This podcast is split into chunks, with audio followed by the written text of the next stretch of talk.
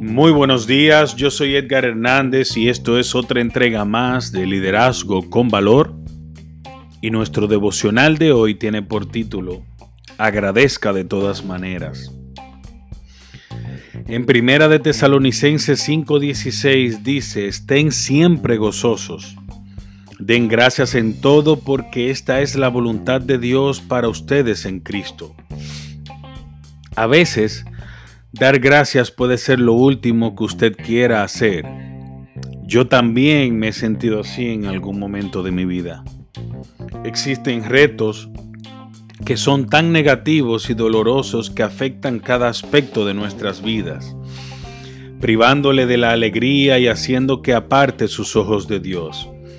No obstante, si le pide al Padre que le ayude a ser agradecido, Él lo hará si le dice que quiere alabarlo en medio de sus dificultades, Él traerá a su mente bendiciones y cambiará su enfoque.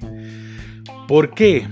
Porque Dios quiere ayudarle a que honre sus mandamientos y revelarle sus buenos propósitos en medio de las circunstancias, aunque sean malas que usted esté viviendo.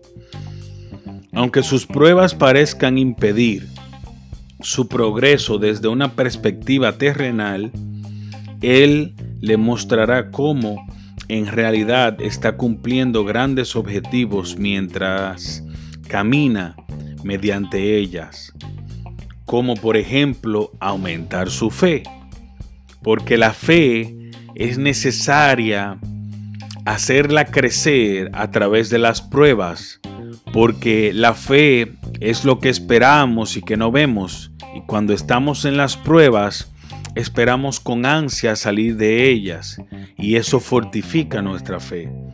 Así que pídale al Padre que le haga agradecido hoy y exprésele su gratitud.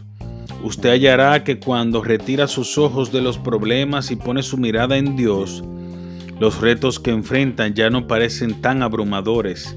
También se dará cuenta de que Él ya le ha dado la victoria, pero esto necesita su entrega mental y su descanso en Él. Amén.